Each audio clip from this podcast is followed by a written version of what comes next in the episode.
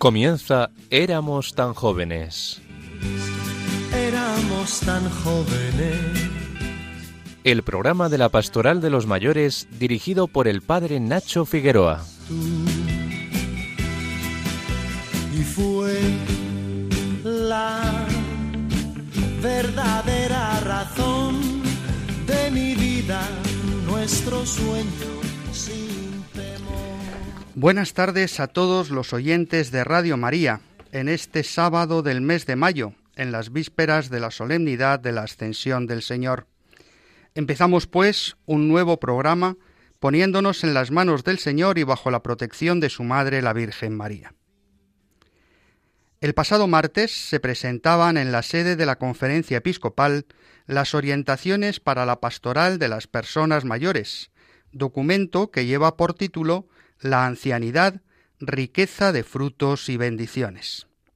Aunque en el próximo programa haremos una presentación más profunda de esta especie de directorio, ya os adelantamos que una de las claves de lectura del documento es la conciencia de que los mayores no son sólo destinatarios de una pastoral específica dentro de la Iglesia, sino que también y sobre todo son protagonistas de la misma protagonismo que adquirieron uno de esos jueves que relucen más que el sol, el día que Jesús volvía al cielo, el día de la ascensión.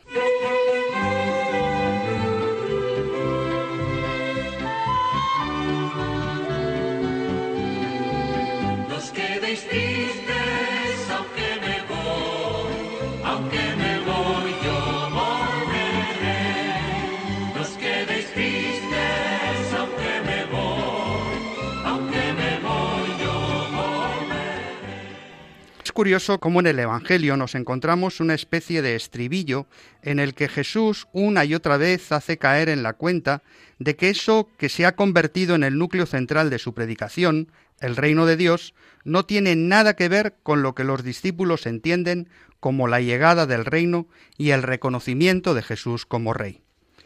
Ellos, lo sabemos todos, esperaban un rey terreno, un nuevo David que en vez de vencer a jebuseos y cananeos, en esta ocasión expulsara a los romanos que ocupaban su país, y que, para hacer olvidar el pasado glorioso de Israel y el judaísmo, habían decidido rebautizar aquel territorio como la tierra de los filisteos, es decir, Pilistein o Palestina. Por eso, cada vez que Jesús hace un milagro, tratan de proclamarle rey, de lo cual Jesús huye despavorido. Cuando Pedro reconoce a Jesús como Mesías, trata de quitarle de la cabeza la idea de subir a Jerusalén, porque eso dificultaría los planes de reconquista. No en vano, Jesús tendrá que decirle aquello de apártate de mí, Satanás, que piensas como los hombres y no como Dios. Incluso, cuando suben a Jerusalén, le reciben el domingo de Ramos como al rey que se va a enfrentar con los invasores, y como parece que Jesús no cumple con sus expectativas, uno le vende, otros huyen, otro le niega, y la muchedumbre, cuando escucha eso de ahí tenéis a vuestro rey, le rechaza diciendo crucifícale. Los discípulos tendrán que verle resucitado para descubrir qué significaba aquello que le había dicho a Pilatos, mi reino no es de este mundo. Tendrán que descubrir a la luz de la Pascua qué significaban las parábolas que decía a orillas del lago Genesaret, de que el reino se parece a un grano de mostaza, o a un tesoro escondido en el campo, o a un rey que preparaba un banquete para celebrar las bodas de su hijo. Y aun así, cuando habían pasado cuarenta días de la resurrección, cuando Jesús se dispone con la tarea cumplida y los deberes bien hechos a volver a la casa del Padre, cuando se supone que Jesús había transmitido toda su sabiduría del reino de Dios a los discípulos, cuando les había demostrado que la corona de nuestro Rey era de espinas, su manto unos harapos y su trono una cruz, aun así, despidiéndose de Jesús, le preguntan ¿Es ahora cuando vas a restablecer el reino de Israel? No sé, queridos oyentes, si Jesús ascendió al cielo porque su misión en la tierra había acabado o porque estaba desesperado de los zoquetes que eran aquellos que había elegido para ser su iglesia. En esta tarde de sábado, víspera de la ascensión, os habla Nacho Figueroa Estamos en Radio María y esto es Éramos tan jóvenes.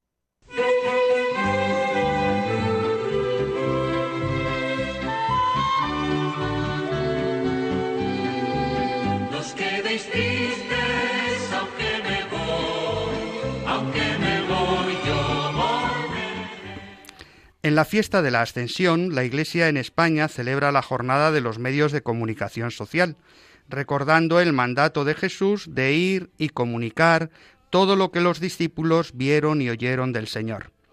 Todos somos partícipes de la misión y cada uno, desde nuestro rincón de la Iglesia, estamos llamados a responder al mandato de Jesús. Id y predicad.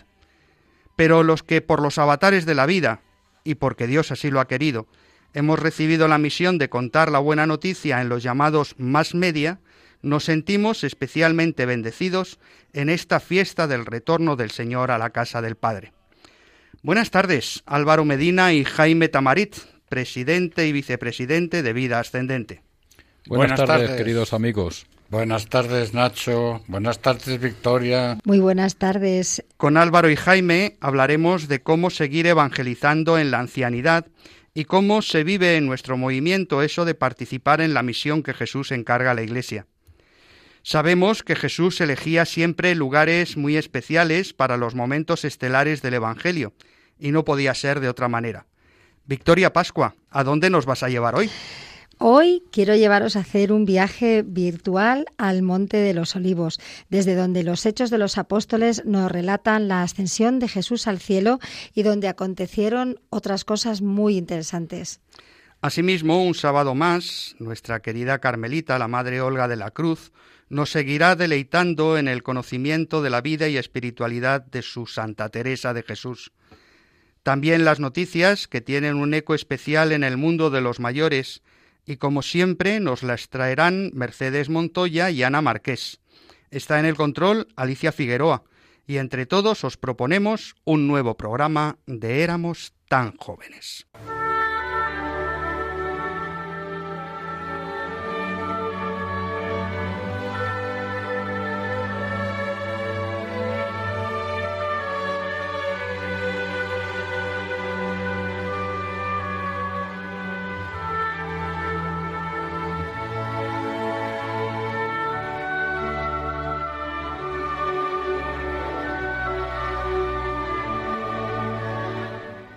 Siempre que escuchamos estos acordes de la magistral banda sonora que el oscarizado Ennio Morricone compuso, nos trasladamos mentalmente a aquellos siglos de la evangelización de América y consecuentemente a la naturaleza de la Iglesia, enviada por Jesús a predicar, a evangelizar, a anunciar la buena noticia.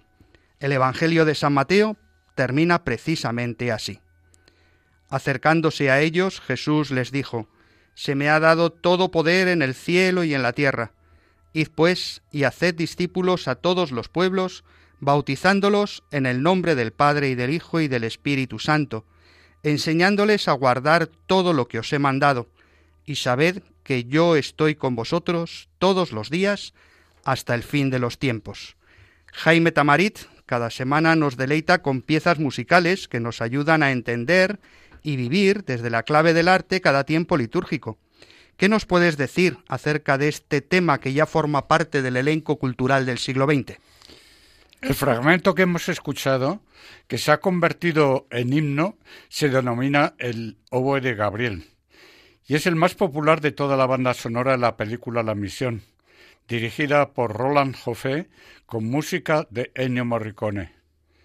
Esta película británica de 1986, interpretada por Robert De Niro, Jeremy Irons, Ray McCanally, Aidan Quinn, en los papeles protagonistas y que ganó numerosos premios internacionales, tiene como telón de fondo la evangelización de América y más en concreto el Tratado de Madrid de 1750 entre España y Portugal, por el que se suprimió la disputa por la colonia de Sacramento en la desembocadura del Río de la Plata.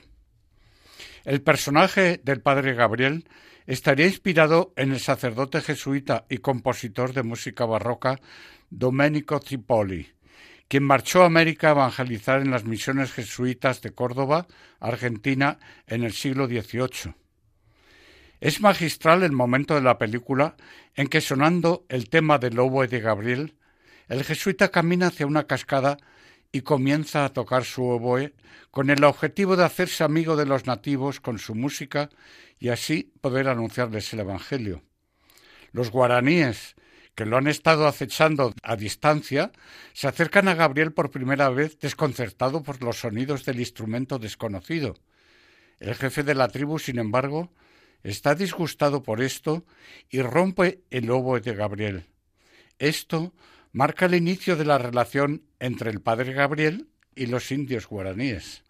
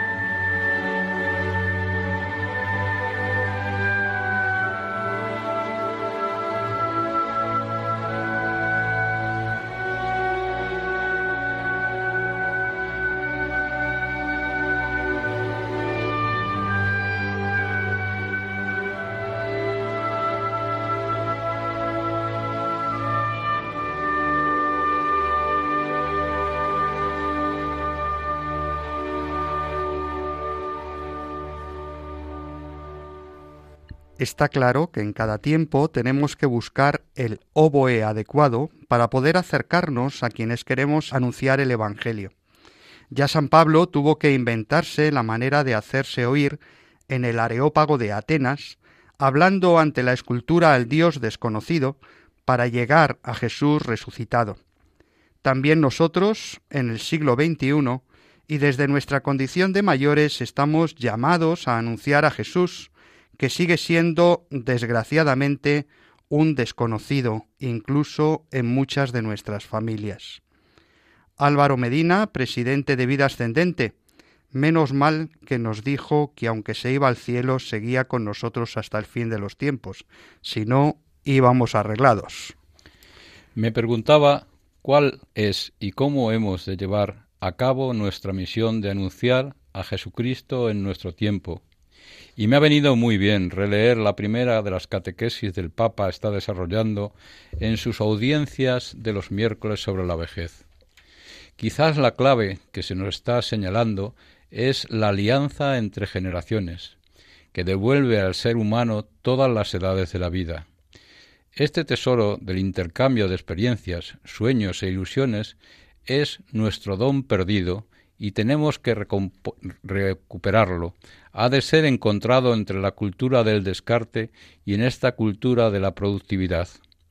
Dice el Papa, la palabra de Dios tiene mucho que decir a propósito de esta alianza. Hemos escuchado la profecía de Joel, vuestros ancianos soñarán sueños y vuestros jóvenes verán visiones. Cuando los ancianos resisten al Espíritu Santo, enterrando en el pasado sus sueños, los jóvenes ya no lograrán ver las cosas que se deben hacer para abrir el futuro. Sin embargo, cuando los ancianos comunican sus sueños, los jóvenes ven bien lo que deben de hacer. A los jóvenes, que ya no se les interrogan los sueños de los ancianos, metiéndose de cabeza en visiones que no van más allá de sus narices, les costará llegar a un presente y soportar su futuro. Si los abuelos se replican en sus melancolías, los jóvenes se encorvarán aún más sobre sus smartphones. La vejez, dice el Papa, si no es restituida a la dignidad de una vida humanamente digna, está destinada a cerrarse en un abatimiento que quita amor a todos. Este desafío de la humanidad y de la civilización requiere nuestro compromiso y la ayuda de Dios. Pidámoslo al Espíritu Santo. La vejez es un don para todas las edades de la vida, es un don de madurez, de sabiduría. No olvidemos que en la cultura tanto familiar como social los ancianos son las raíces como las raíces del árbol. Tiene toda su historia ahí y los jóvenes son como las flores y los frutos. Si no viene esa savia, si no viene ese goteo, digámoslo así, de las raíces, nunca podrán florecer. No olvidemos ese poema que he citado tantas veces. Lo que el árbol tiene de florido vive de lo que tiene sepultado. Todo lo hermoso que tiene una sociedad está en relación con las raíces de los ancianos. Por eso, en las catequesis, yo quisiera que la figura del anciano se destaque, que se entienda bien que el anciano no es un material de descarte, es una bendición para la sociedad. Me encanta que el Papa, al definir la misión del anciano, introduzca la necesidad de invocar al Espíritu Santo. Esto es lo que les faltaba a los apóstoles el día de la ascensión. Por eso no habían entendido lo del reino de Dios. Y por eso todavía seguían esperando que Jesús fuera un rey terreno. Diez días después, en Pentecostés, entendieron la palabra de Jesús y entendieron cuál era su misión a la luz del Espíritu. Escuchando estas palabras del Papa Francisco, podríamos decir que la misión de los mayores del siglo XXI es ser testigos del bien recibido de Dios a lo largo de la vida, y ser así luces en el camino hacia la casa del Padre, para que los que vienen detrás en el camino de la vida puedan, viendo estas luces de nuestro testimonio, caminar con confianza hacia la gran esperanza. Ciertamente, para que todo esto sea posible, necesitamos la asistencia del Espíritu Santo, a quien hemos de encomendar cada día nuestra tarea.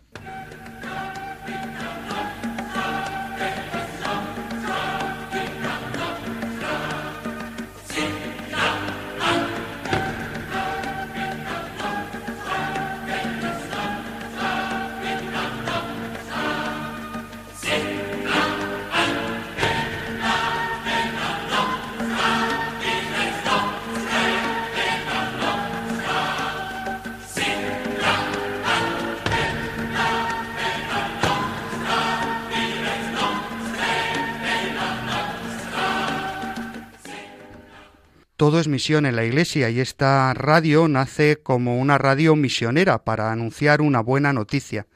Solo a base de ayudas, de donaciones, de complicidad entre todos los oyentes es posible esta misión.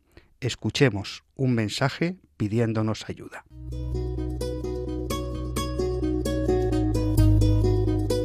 La campaña de mayo es uno de los momentos más hermosos en Radio María, porque vemos cómo la Virgen suscita la participación gozosa de muchas personas, su gratitud por los dones recibidos de esta radio evangelizadora y el deseo de ayudar a su difusión. Al final de este mes celebramos la visitación de la Virgen, en la que ella fue con prisa a llevar a Jesús a Isabel. También ahora la Virgen tiene prisa por llevar a todas partes la buena noticia del Salvador a través de las ondas y nos pide que la ayudemos. Así lo ha hecho estos años mucha gente buena que ha contribuido con su oración, voluntariado y donativos a que Radio María se siga extendiendo. ¿Y tú? ¿Eres ya parte activa de este proyecto? Puedes colaborar sin moverte de casa con una simple llamada al 91 822 80 10 o a través de nuestra página web www.radiomaria.es, donde verás los números de cuenta a donde podrás realizar una transferencia bancaria o a través de pasarela de pago con tarjeta. Además, tenemos disponible el método de pago Bizum. Y si quieres que tu donativo desgrabe, no olvides indicar tus datos personales, incluido tu NIF. Radio María, al servicio de la Virgen, que tiene prisa en llevar a todos a Jesús. Y para complicar todavía más las cosas, el Señor, en eso de la misión, ha elegido a personas frágiles y pecadoras, para que lleven la buena noticia hasta los confines de la tierra. Os proponemos, queridos oyentes, escuchar este cuento.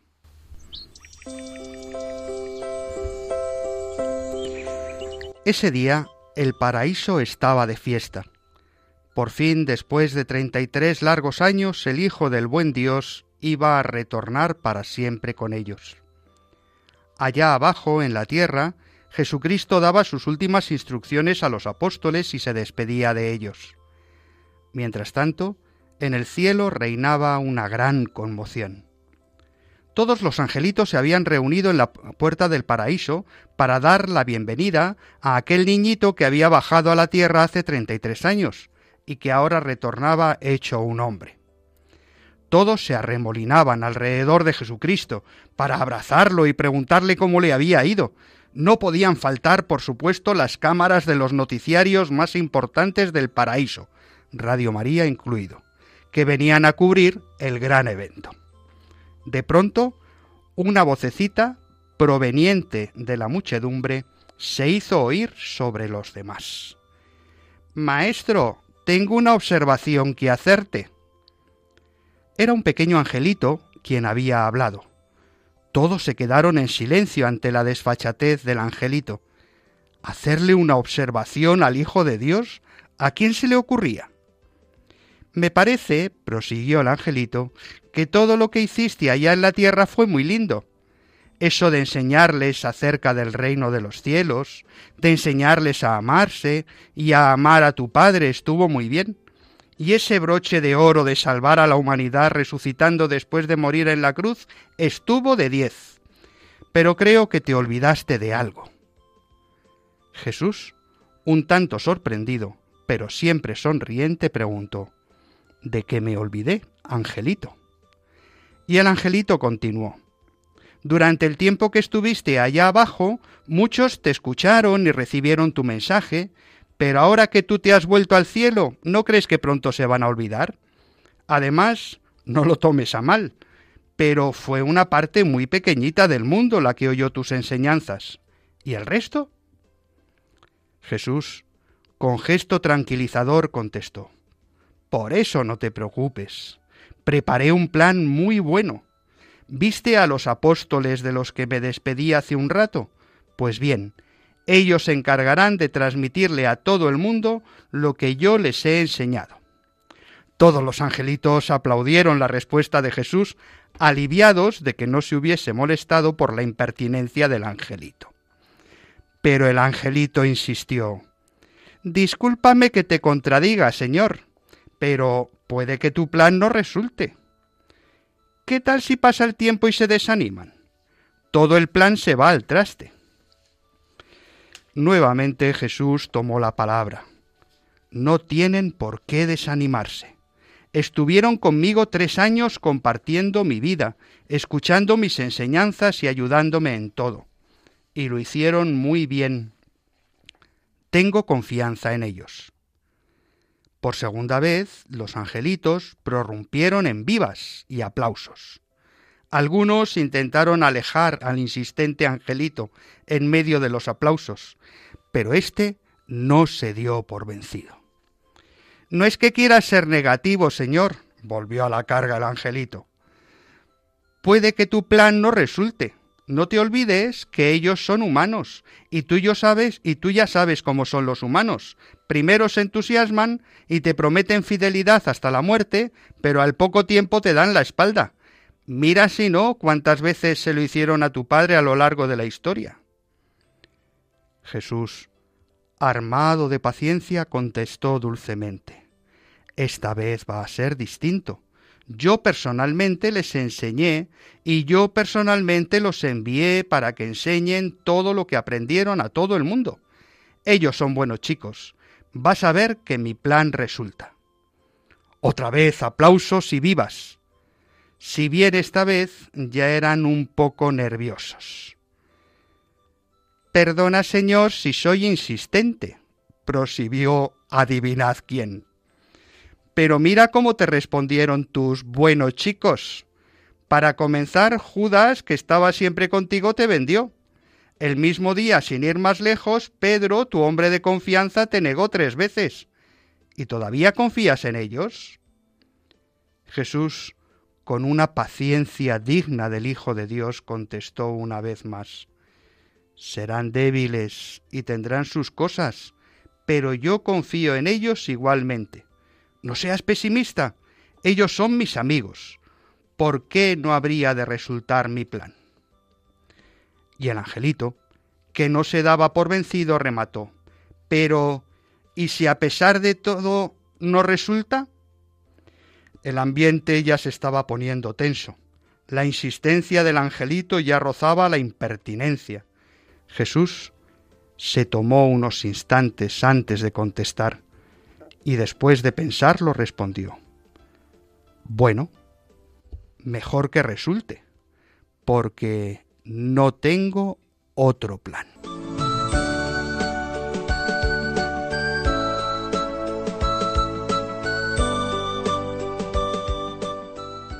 Jaime, qué maravilla y al mismo tiempo qué gran responsabilidad que tú y yo, y todos los que estamos aquí, y todos los que nos escuchan, formamos parte de un plan, y que Jesús no tiene otros planes para salvar al mundo que valerse de nosotros con nuestra historia de pecado y con la gracia del Espíritu Santo. Esto es una gran verdad. Como dice San Pablo, tenemos un gran tesoro que compartir con la humanidad, pero ese tesoro lo llevamos en vasijas de barro. No hay otra verdad. Dios nos espera a que seamos perfectos ni en santidad, ni en sabiduría, ni en nada para elegirnos y para enviarnos. Por eso, creo que debemos ser especialmente fieles al mandato de Jesús. A menudo, cuando nos creemos seguros de nosotros mismos, caemos en la tentación de dar lecciones de vida a los demás. Pero precisamente por ser unos ignorantes en esto del Evangelio, lo único que podemos hacer es leer la palabra de Dios e intentar ponerla por obra, siempre con la ayuda de la gracia. En eso tenemos una gran maestra, la Virgen María. Ella es quien escucha la palabra de Dios y la pone por obra. A lo largo de la historia ha habido muchas tendencias, muchas escuelas, muchas líneas de evangelización, pero en definitiva, de lo único que se trata es de la fidelidad al Evangelio. Se ha hablado de la pastoral de la cruz, de la pastoral de la espada, después se habló de la pastoral sacramentalista y la pastoral comprometida con los pobres. Al final, leer el Evangelio y hacer discípulos, que es lo que nos mandó Jesús, y que esos discípulos vivan la vida de los hijos de Dios, bautizadlos en el nombre del Padre y del Hijo y del Espíritu Santo. Hablábamos antes del hecho de la evangelización de América al hilo de los fragmentos musicales de la película La Misión que estábamos escuchando. Muchos han querido ver una reflexión de fondo sobre dos modos de plantear la misión de la Iglesia, que viene marcada por los dos personajes principales, el padre Gabriel, que representaría el anuncio desde la cruz, y Mendoza, quien habiendo descubierto la misericordia de Dios a base de fracasos en su vida, trata de llevar esa buena noticia imponiéndola con la espada, como buen militar que había sido. En verdad, el mensaje de Jesús en los Evangelios podría conducirnos por dos caminos tan distintos que ya que el Evangelio de Mateo nos dice, no penséis que he venido a la tierra a sembrar la paz, sino espada. Sin embargo, cuando en el momento del prendimiento Pedro saca la espada contra Malco, el criado del sumo sacerdote, Jesús le recrimina con estas palabras Mete la espada en la vaina. El cáliz que me ha dado mi Padre, ¿no lo voy a beber? La misión del Señor en la tierra es una misión de servicio. Jesús dice a sus discípulos, el Hijo del Hombre no ha venido a ser servido, sino a servir y a dar su vida en rescate por muchos. Si el Señor habla de violencia, es de la violencia que sufrirán los discípulos que le sigan. Este contraste queda magistralmente reflejado en la película La misión.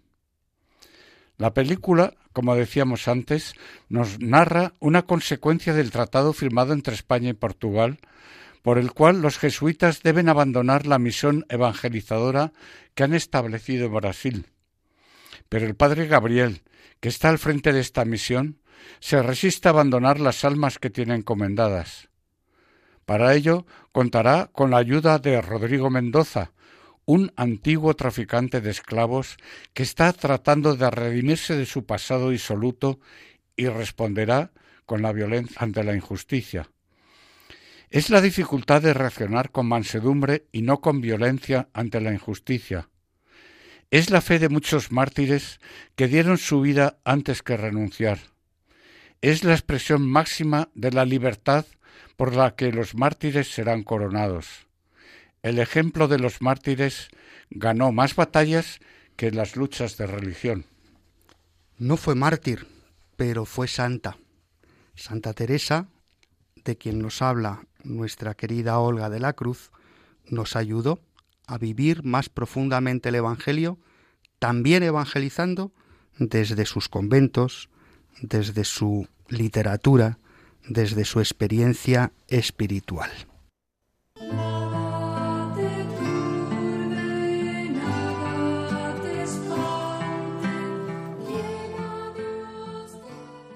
Buenas tardes a todos. Después de este breve viaje que hemos llevado a cabo en los anteriores programas por la vida de Teresa, vamos a hablar un poquito de la escritora y maestra de espirituales que fue y sigue siendo Teresa de Jesús. Es evidente que no pretendo hacer, ni podría, ¿eh? ningún sesudo discurso sobre el valor literario y espiritual de las obras de Santa Teresa, pero en realidad lo que a mí me gustaría es que las leyerais todas, o alguna, o en alguna parte, o las escucharais, porque andan por ahí también en audios. Y esto solo porque Teresa es una buenísima guía que conduce con su propia experiencia a la mejor amistad, la amistad con Dios. Como estamos en confianza, os diré que yo considero a Teresa de Jesús sobre todo escritora de cartas. Cada una de sus obras puede ser leída como una carta. Ya lo veréis. Cierto que a pesar de la frase famosa, nadie escribe exactamente como habla, pero ella mantiene un estilo coloquial en todos sus escritos. Generalmente incluso tiene un interlocutor, o varios, al que en ocasiones hasta nombra directamente y le hace preguntas o imagina las que le haría él o ella. El interlocutor puede ser un amigo y censor, como el padre García de Toledo en el libro de la vida, o sus hijas carmelitas, o los futuros lectores. Si abres el libro, enseguida te encuentras sumergido en un diálogo. Esto lo podéis comprobar vosotros mismos. Dicen que las cartas constituyen más de la mitad del material escrito que se conserva de Teresa. De cartas quedan recogidas actualmente unas 476 y se calcula que puede escribir alrededor de 25.000. Imaginaos. Y eso con la dificultad de escribir, con tintero, con plumas de ave que había que afilar, el papel que era carísimo, a la luz de las velas, y no digamos la dificultad de encontrar también alguna persona de confianza que te llevase las cartas, pues no sé, desde Ávila a Sevilla, por ejemplo, o si eran en los correos reales, pues también eran algunos inseguros y la verdad que costaban bastante dinero. Pero era la única manera de comunicarse con sus conventos, con sus frailes, con los amigos, con los fundadores de sus monasterios y hasta con el rey. Y así consiguió llevar la reforma a buen puerto. El primer libro que escribió fue, según dice ella, por mandato de sus confesores, una especie de mm, relato o relación de cosas de conciencia para ellos, para los confesores, que eran los que la discernían y que la ayudaban, y donde ella en realidad pretendía contar su ruin vida y pecados, y todo lo que el Señor había hecho por ella, para animar a los demás a que también por muchos pecados que hubieran cometido, podían seguir adelante y tener la gracia y las grandes mercedes que Dios hacía a todos.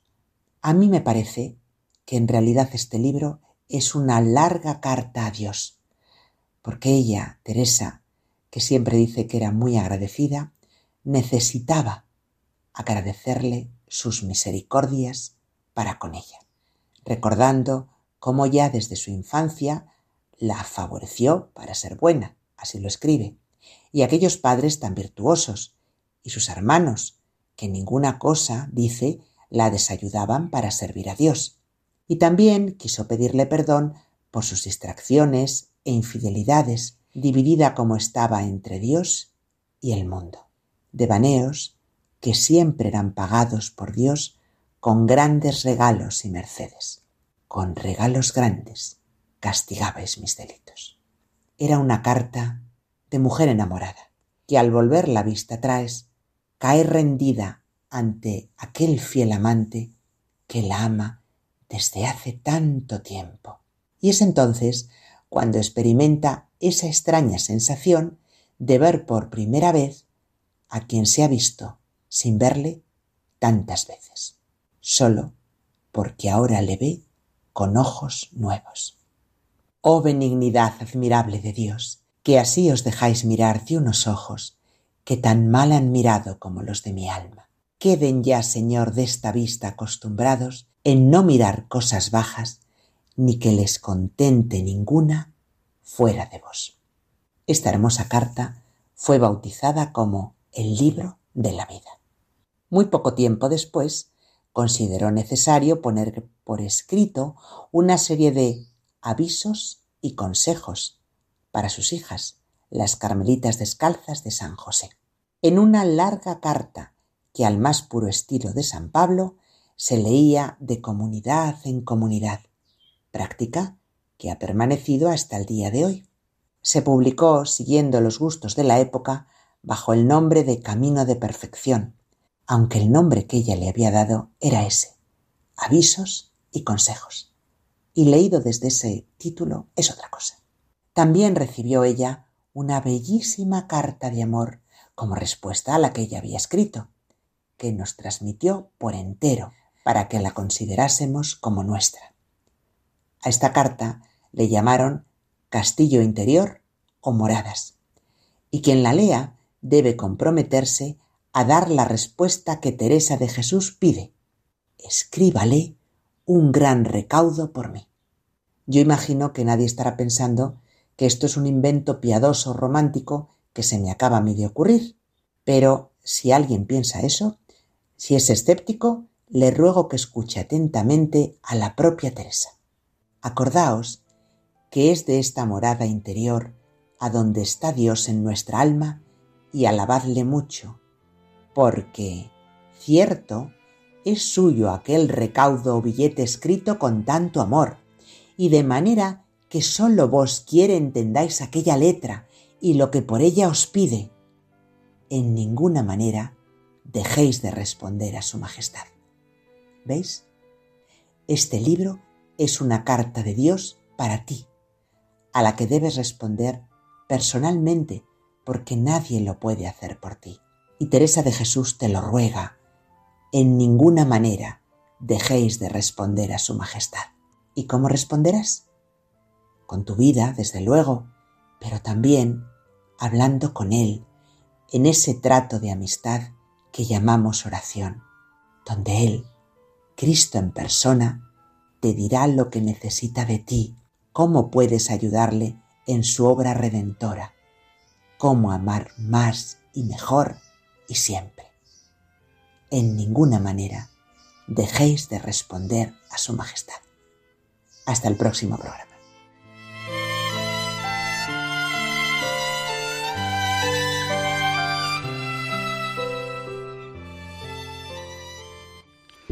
Muchas gracias, querida hermana Olga de la Cruz, priora del Monasterio de Carmelitas Descalzas de San Ignacio Mártir de Loeches. No queremos que dejéis de mandar vuestros audios al WhatsApp 634-423-664 o al correo del programa éramos tan jóvenes radiomaria.es.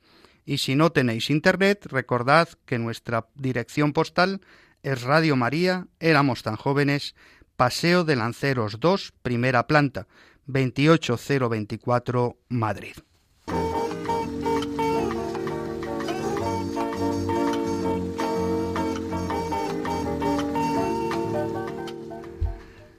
Si algo hemos conocido de Jesús, de su predicación y de su modo de anunciar el Evangelio, es que no se puede hacer de un modo desarraigado, sin carne, sin contexto. El verbo se hizo carne. Él se hizo carne en un tiempo concreto y en una geografía determinada. Por eso estamos tan agradecidos a Victoria Pascua porque nos lleva virtualmente a los espacios donde acontecieron los misterios de la salvación. Hoy nos decías que iríamos contigo al Monte de los Olivos, pero recuerdo que ya estuvimos allí cuando nos hablabas en la Pascua de Resurrección de los sepulcros y en particular de la tumba de María. Buena memoria, Nacho. Cuando hablábamos de la experiencia de la resurrección y de los sepulcros vacíos en Jerusalén, Además de hablar del sepulcro de Jesús, recordábamos cómo a la cabecera del monte Cedrón, junto al huerto de Gexemaní, a los pies del monte de los olivos, se encuentra la tumba de la Virgen María, desde donde sería asunta en cuerpo y alma a los cielos. Por tanto, lo que os propongo es que no nos quedemos a los pies del monte de los olivos, sino que subamos a su cumbre. Tenemos que recordar que los hechos de los apóstoles nos narran la asunción de Jesús diciendo que fue en un monte llamado de los olivos que dista de Jerusalén la distancia que se puede caminar en sábado. Efectivamente, Jaime. De hecho, la cumbre del Monte de los Olivos se sitúa a algo menos de dos kilómetros de la ciudad vieja de Jerusalén, que es la distancia que se podía recorrer sin quebrantar el mandato del descanso sabático, porque se suponía que a esa distancia siempre se podría encontrar una sinagoga para poder rezar y una fuente para dar de beber a los animales. Si el peregrino del siglo XXI mira desde cualquier punto de Jerusalén hacia la cumbre del Monte de los Olivos, divisará una torre muy esbelta, la más alta, la más alta de todas, que señala el lugar donde los greco-ortodoxos celebran la ascensión de Jesús, aunque esta construcción es relativamente moderna. Muy cerca de este lugar hay una minúscula mezquita conocida como Capilla de la Ascensión, donde hubo una iglesia al menos desde finales del siglo IV, el Imbomum, que consistía en un edificio de planta circular a cielo abierto y ya es descrito en el diario de viajes de la peregrina Egeria. El edificio del siglo IV fue destruido por los persas, pero sería restaurado por el patriarca Modesto, que edificó una edícula sobre la roca. Posteriormente los cruzados edificaron un convento en el pórtico del oeste.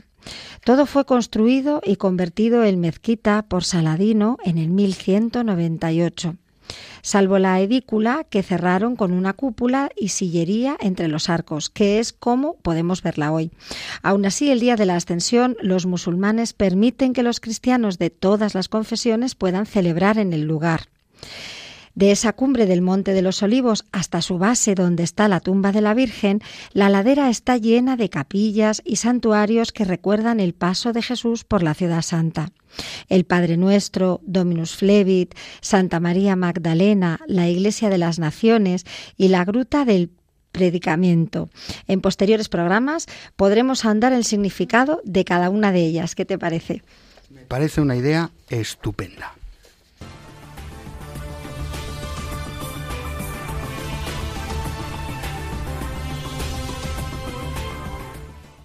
Noticias de mayores para los mayores. Mensaje del Santo Padre para la Jornada Mundial de los Abuelos y de los Ancianos 2022. El 10 de mayo, el Vaticano publicaba el mensaje de Papa Francisco por la Segunda Jornada Mundial de los Abuelos y los Ancianos, que será el 24 de julio, con el lema En la vejez seguirán dando fruto. Este es un verdadero evangelio que podemos anunciar al mundo, que piensa justo lo contrario de la ancianidad. El Ayuntamiento de Segovia lanza un programa de actividad físico-deportiva al aire libre para mayores. A través del Instituto Municipal de Deportes ha lanzado Segovia en Forma, un programa que tiene como objetivo acabar con el sedentarismo en los mayores de 60 años. Los senior quieren residencias más humanas y que se parezcan a su hogar, espacios más humanos, que estén diseñados como una vivienda, con ambientes multiusos que favorezcan la convivencia y donde tengan fácil acceso a servicios médicos y cuidados domiciliarios. Es el nuevo modelo de alojamiento donde quieren convivir los mayores de 55 años en España. Lugares donde no se sientan excluidos y puedan seguir siendo útiles a la sociedad. Primer encuentro entre nietos y abuelos en colaboración de vida ascendente con la Delegación de Enseñanza de la Diócesis de Getafe. El 13 de mayo, día de la aparición de la Virgen de Fátima, se celebró con gran éxito de afluencia a través de juegos, cantos y la evolución tecnológica, un encuentro de mayores y pequeños que conectaron pasado y futuro. Este encuentro es un germen para próximas jornadas de abuelos y nietos que disfrutaron de lo lindo. Reclamaciones de los mayores para acabar con la brecha digital. El número de mayores que utilizan Internet se acerca a los 10 millones. Más del 60% de los mayores de 55 están conectados a Internet. Sin embargo, la brecha digital existe y los más vulnerables quedan excluidos a partir de los 65 años. Asociaciones de pensionistas han lanzado un decálogo para intentar paliarlo que os ampliamos en nuestro boletín digital.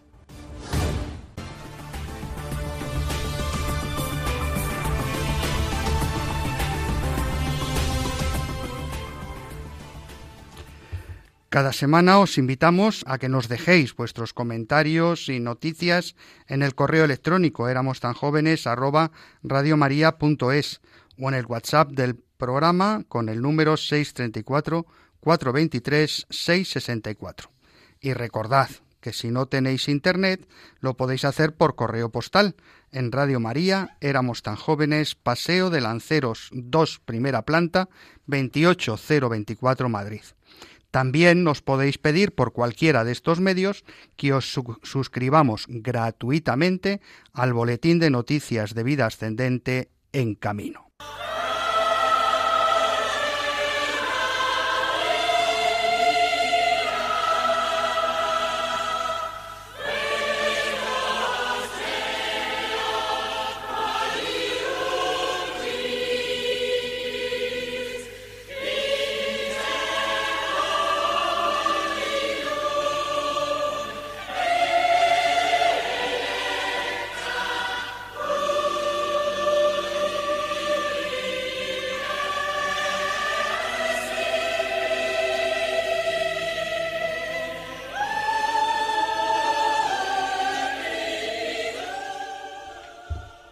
No podemos olvidar a María, estrella de la nueva evangelización, como la llama San Pablo VI en la Evangelii Nunciandi.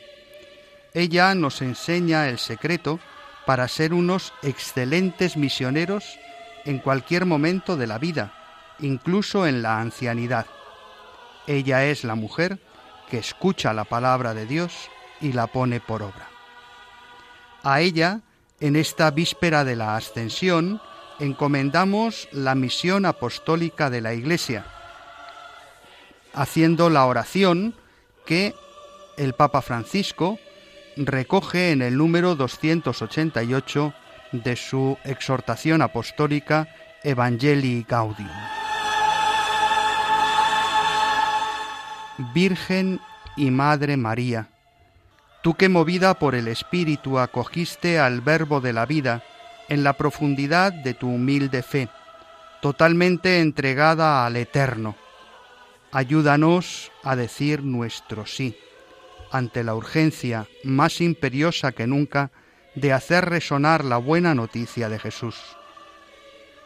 Tú, llena de la presencia de Cristo, llevaste la alegría a Juan el Bautista, haciéndolo exultar en el seno de su madre.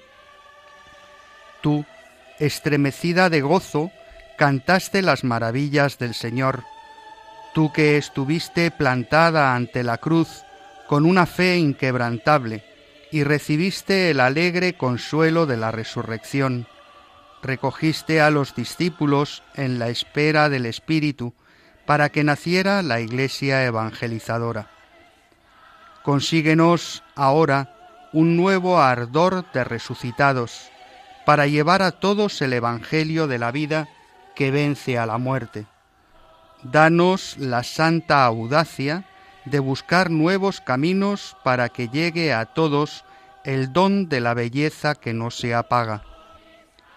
Tú, Virgen de la escucha y la contemplación, Madre del amor, esposa de las bodas eternas, intercede por la Iglesia de la cual eres icono purísimo, para que ella nunca se encierre ni se detenga en su pasión por instaurar el reino. Estrella de la nueva evangelización, ayúdanos a resplandecer en el testimonio de la comunión, del servicio, de la fe ardiente y generosa, de la justicia y el amor a los pobres, para que la alegría del Evangelio llegue hasta los confines de la tierra y ninguna periferia se prive de su luz. Madre del Evangelio viviente, manantial de alegría para los pequeños, ruega por nosotros. Amén. Aleluya.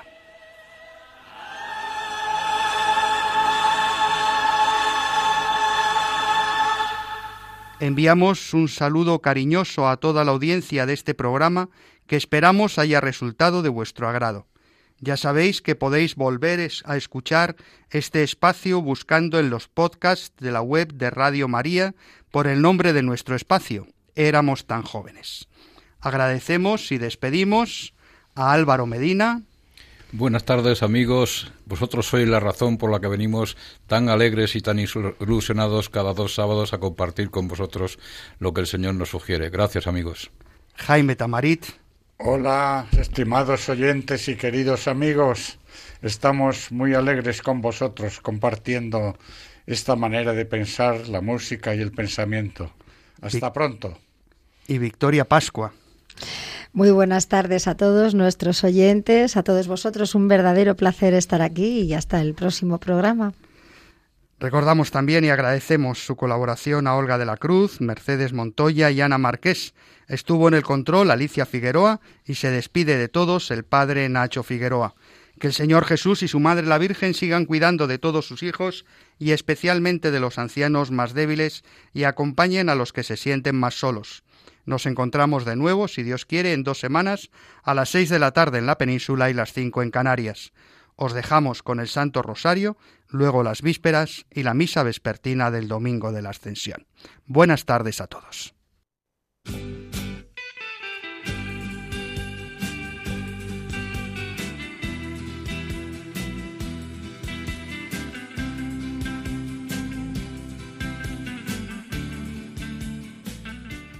Y así termina Éramos tan jóvenes. Éramos tan jóvenes. El programa de la Pastoral de los Mayores, dirigido por el padre Nacho Figueroa.